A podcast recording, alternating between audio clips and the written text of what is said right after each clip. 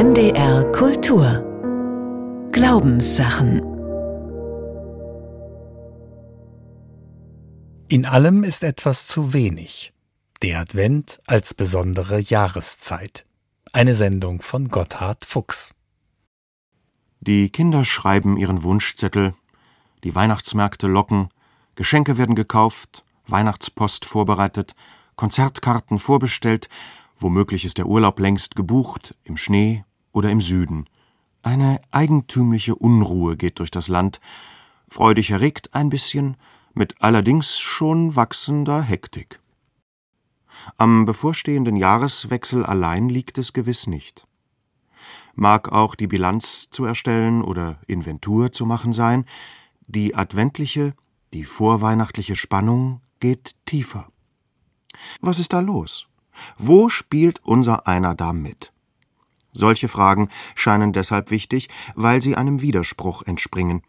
Das Fest soll ja schön sein, die Vorbereitung gründlich, keine zusätzliche Hektik, aber unter der Hand kippt das doch um in zusätzlichen Druck, in Planaritis, ja in vorweihnachtlichen Stress. Warum dieser Überschlag? Warum diese Lust am Übermaß?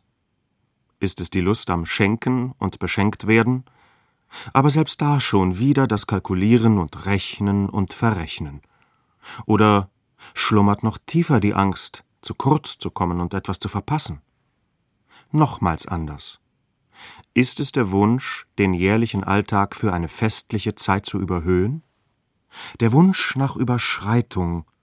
Wie groß muss der Hunger sein, dass der Wunsch nach Fülle und Erfüllung maßlos wird und sich förmlich überschlägt. Eine Vermutung liegt nahe. In allem ist etwas zu wenig, sagte die Dichterin Ingeborg Bachmann. Alles hat den Geschmack nach mehr, und zugleich ist das Gespür lebendig, es muss mehr als alles geben. Nur konsumieren, produzieren und Freizeit gestalten, das kann es doch nicht gewesen sein. Ein spiritueller Denker früherer Zeiten hat es steil auf den Satz gebracht Nichts ist der Gottesliebe so ähnlich wie die Sucht. Der Wunsch, möglichst viel zu haben, zu verbrauchen und auch zu verschenken, ist die Spiegelschrift einer spirituellen Sehnsucht. Da lebt ein zutiefst religiöser Wunsch nach jener Erfüllung, die dann keinen Kater und Hunger mehr hinterlässt. Durs Grünbein, der Schriftsteller und Lyriker aus Dresden, vergleicht unsere Lebensart mit der in der Spätantike, zum Beispiel im vierten Jahrhundert.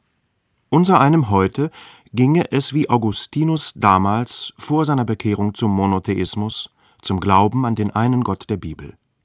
Der Hunger nach Lebenskunst, nach Spiritualität und Mystik sei damals vergleichbar groß gewesen wie heute. Und dann schreibt Grünbein Das Leben von dem Augustinus ausging, steht heute wieder ganz im Zeichen der Cupiditas, jener Weltgenussliebe, wie sie die Lehre der Kirchenväter definiert, als Gemütsausrichtung auf den Genuss seiner selbst und des Nächsten und alles Greifbaren ohne Bezogenheit auf Gott. Ihre Hauptelemente sind Unterhaltungslust, Schadenfreude, Sozialneid, sexuelle Verfügbarkeit und jene leicht vergessliche Form der Todesangst, die man hier Spaß nennt oder englisch unverschämt Fun. Fun ist der letzte trockene Rest lebensgieriger Seelen, ihr Asbestanteil, absolut unentflammbar.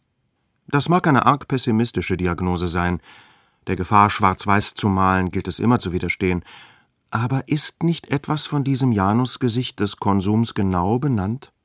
Etwas von dieser widersprüchlichen vorweihnachtlichen Hektik erst recht? Weltgenussliebe, Genuss seiner selbst und des Nächsten und alles Greifbaren, und das alles ohne Bezogenheit auf Gott. Aber fallen wir nicht zu früh mit der Gottesfrage ins Haus. Verknüpfen wir nicht die Alltagsfragen unserer Lebensgestaltung zu früh mit religiöser Letztbindung. Allerdings, vielleicht hängt eben beides doch sehr viel tiefer zusammen, als wir gemeinhin denken. Wo der Glaube an Gott verloren geht oder nicht mehr wirksam ist, schwindet ja auch die Hoffnung, die wirklich trägt.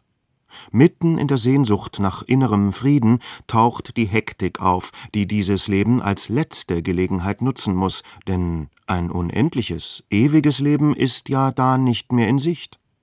Wo alles im Zeichen der Genussliebe steht, taucht dieser unersättliche Hunger nach mehr auf. Und in Wahrheit geht es einem so wie Kafkas Hungerkünstler, weil ich nicht die Speise finden konnte, die mir schmeckt. Advent ist nicht nur eine Jahreszeit, es ist eine Haltung. Wörtlich übersetzt heißt es Ankunft, damit verbunden natürlich Erwartung. Aber ursprünglich ist nicht das Weihnachtsfest im Blick, es geht um viel mehr. Die gläubigen Juden erwarten bis heute das Kommen des Messias, des göttlichen Friedensbringers. Mit dem Bestehenden können sie sich nicht zufrieden geben. In allem ist etwas zu wenig. Christen und Christinnen teilen diese jüdische Hoffnung und machen sie fest an der Gestalt des Juden aus Nazareth. Mit ihm ist mitten in der alten Welt eine neue aufgetaucht, und das ist der Grund christlicher Hoffnung auf ihn allein. Maranatha haben sie auf Aramäisch gerufen. Komm, komm bald. Es ist der Sehnsuchtsschrei armer, bedrängter Christengemeinden, der bis heute in jedem Gottesdienst noch mitklingt, der leidenschaftliche Wunsch, dass er wiederkommt. Erst dann wird es überall so sein, wie es damals aufgeblitzt ist in Palästina. Da bekamen die armen Schlucker ihre Menschenwürde wieder. Da konnten sich Arme und Reiche an einen Tisch setzen. Da wurden psychische Krankheiten geheilt. Es ging ein Ruck durch das Land. Mit Jesus verbindet sich für die Christen jenes Konzept von Feindesliebe, Vergebung und Barmherzigkeit, das universal werden will und die Menschheit im Ganzen als gottgemäße Gemeinschaft im Blick hat. Da wird das Seufzen der Kreatur gehört.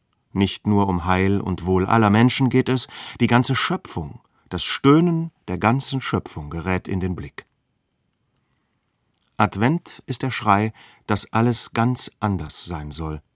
Ebenso wie es die Propheten Israels ausmalten und versprachen, genauso wie es bei Jesus von Nazareth aufblitzte, diesem gottesleidenschaftlichen Träumer jener anderen Welt, die er Reich Gottes nannte. Advent hat mit dieser Gottespassion zu tun. Es komme dein Reich.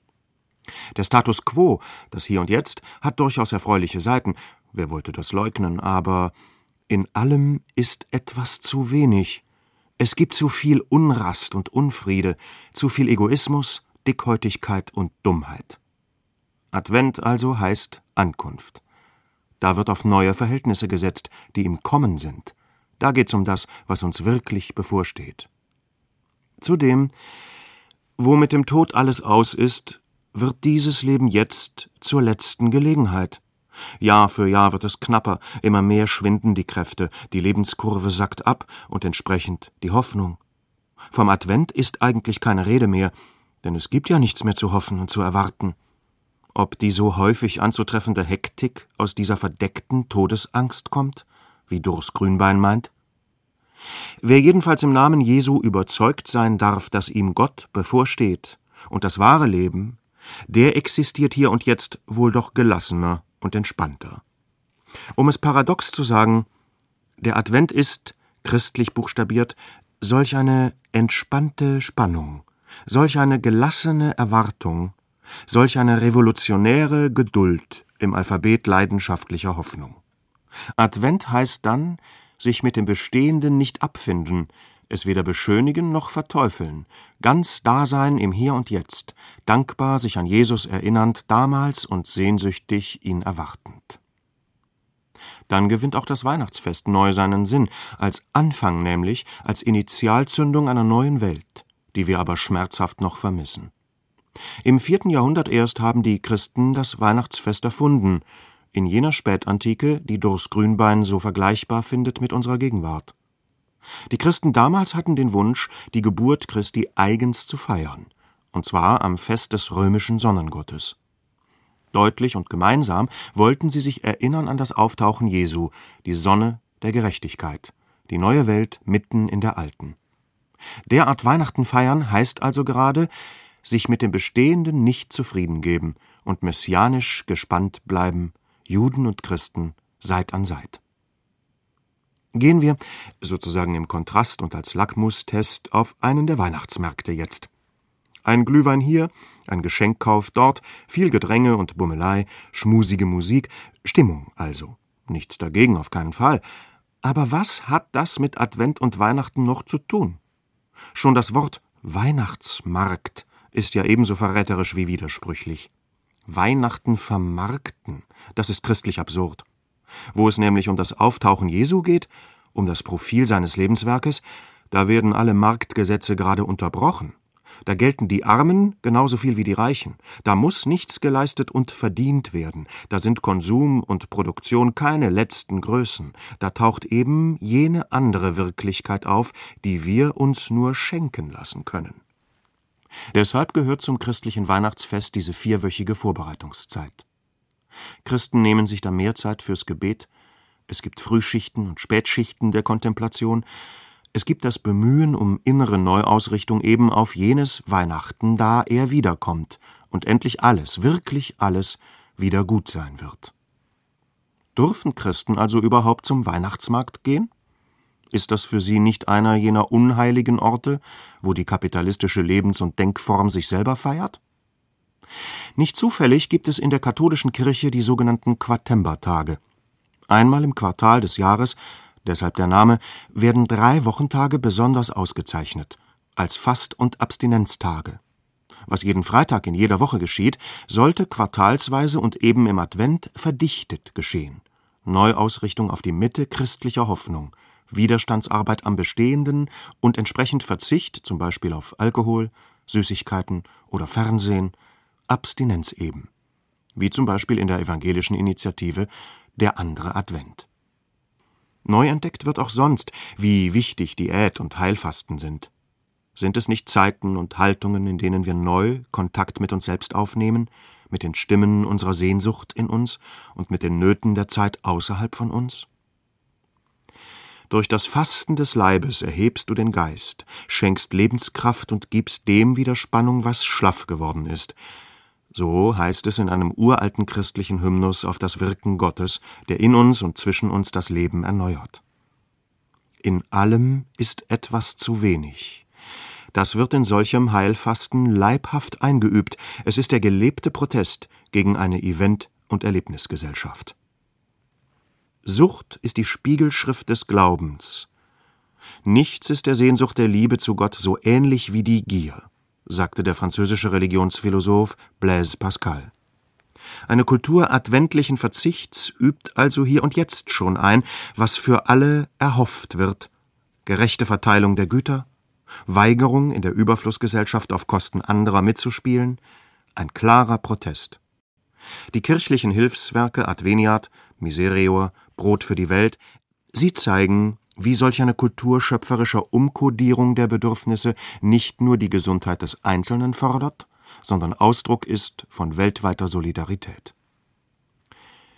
Eben haben wir das Wort Weihnachtsmarkt für einen Moment auf die Goldwaage gelegt. Nehmen wir als zweites Beispiel, ebenso verrückt, das Wort Zivilisationskrankheiten. Auch das ist ja ein Widerspruch in sich. Das, was das Leben glücklicher, heiler, eben zivilisierter machen soll, produziert neue Krankheiten. Eine der Volkskrankheiten ist bekanntlich die Diabetes, die Zuckerkrankheit. Jeder denkende Mensch weiß, dass das Essen von zu viel Süßigkeiten ungesund ist und vielfältig krank macht, von der Karies angefangen bis zu vielen anderen Formen. Aber warum wird so viel Süßes gegessen, verführerisch angeboten und ungesund in vielen Nahrungsmitteln untergebracht? Warum so viel Geschmack daran und so viel Hunger danach? Sind wir für Süßigkeiten oft so verführbar, weil es uns an Zärtlichkeit fehlt, an Solidarität, an Achtsamkeit füreinander? Ist das die eigentliche Zivilisationskrankheit? Diabetes mellifluus heißt eine Form der Zuckerkrankheit, eine der verbreitetsten. Von Honig überfließend heißt das, wörtlich übersetzt. Der berühmte Hunger nach mehr ist es, der uns dann maßlos werden lässt und krank macht. Einer der größten Mystiker der Christenheit hatte den Spitznamen Honigfließend. Bernhard von Clairvaux war ein Minnesänger Gottes. So erfüllt von der Zärtlichkeit göttlicher Liebe, brauchte er jene Süßigkeiten nicht, die heute die Geschäfte und eben die Weihnachtsmärkte überfluten. Mitten in einer alt gewordenen Christenheit damals im zwölften Jahrhundert suchte er neue Formen gemeinsamen Lebens, geschwisterlicher, mit Solidarität und Gerechtigkeitsgefühl. Die göttliche Liebe, diese Zärtlichkeit und Süßigkeit sollte konkret werden im Miteinander von Menschen, im Umgang auch mit Tieren und Pflanzen. Honigfließend wird dieser Mystiker vor allem genannt, weil er das hohe Lied der göttlichen Liebe nicht nur sang, sondern lebte. Luther hat ihn über die Maßen geschätzt, und viele tun es bis heute.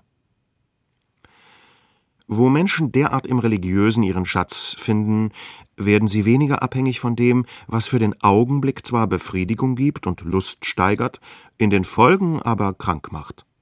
Bernhard von Clairvaux unterschied sehr genau zwischen dem letzten und dem vorletzten. Beides ist wichtig, aber die Ordnung muss stimmen. Natürlich ist die Verwöhnung durch süße Speisen zum Beispiel eine wunderbare Zutat im Leben. Wir sollen sie, würden Bernard und Augustinus sagen, dankbar gebrauchen und in Anspruch nehmen. Aber der Ton macht die Musik, und das Maß muss stimmen. Das alles nämlich gehört zum Vorletzten. Was nicht den Geschmack Gottes vertieft und seine Liebe ausdrückt und fördert, kann das Letzte nicht sein. Im Advent aber geht es christlich eben um dieses Letzte, um jenes wahre Leben, das die Nachtseiten des Daseins nicht ausblendet und den Tod ernst nimmt. Wo wir dieses Letzte noch nicht gefunden haben, machen wir uns vom Vorletzten abhängig. Und genau das zu unterscheiden, lädt der Advent ein. Wie sähen heute vergleichbare Initiativen aus? Ob nicht jene jungen Leute, die ein Jahr Entwicklungshilfe oder Seelsorge in verarmten Ländern machen, dem Sinn des Adventes näher sind als jene, die über den Weihnachtsmarkt schieben? Nochmal, es geht nicht darum, die vorweihnachtlichen Stimmungen und Angebote schlecht zu machen, aber es muss mehr als alles geben. Es muss gelingen, endlich eine Welt zu schaffen, in der es diese hausgemachten Zivilisationskrankheiten nicht mehr gibt. Und die schlimmste Krankheit ist doch immer noch weltweit der Hunger und die schrecklich fröhlich grassierende Gewaltsteigerung zwischen den Völkern und Menschen. Nach Ansicht des Schriftstellers Durs Grünbein stünden wir vergleichbar an demselben Punkt wie damals Augustinus vor seiner Bekehrung zum Monotheismus. Auf dem Sinnmarkt damals hatte er alle Angebote geprüft und gelebt, lebensverachtende asketische Lebensformen ebenso wie esoterische, bis hin zur gebildeten Lebenskunst des Intellektuellen. Aber erst als er das Evangelium von der göttlichen Liebe für sich entdeckte, war er am Ziel. Mitten im Vorletzten hatte er das Letzte gefunden. Nicht das, was wir besitzen und leisten, macht uns demnach wirklich glücklich und heil, nein, nur jene bedingungslose Liebe, die uns immer schon entgegenkommt und die wir nicht verdienen und bezahlen müssen. Richtig süß. In Jesus Christus hat Gott Ja zur Welt und zu uns Menschen gesagt, und diese definitive Zusage ist es, die den Menschen befreit, die Welt zu gestalten und das Leben voll wahrzunehmen, mit seinen schönen Seiten und mit seinen schweren, aber ohne falsche Abhängigkeiten. Vor allem, so betont Grünbein, Wer derart zum Glauben kommt wie Augustinus, hat einen göttlichen Ansprechpartner gefunden für alles, was ihn umtreibt.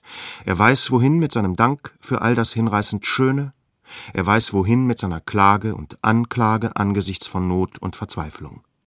Und er weiß, woher er die notwendige Vergebung erhält, ohne die unser einer mit seiner Lebensschuld nicht fertig wird.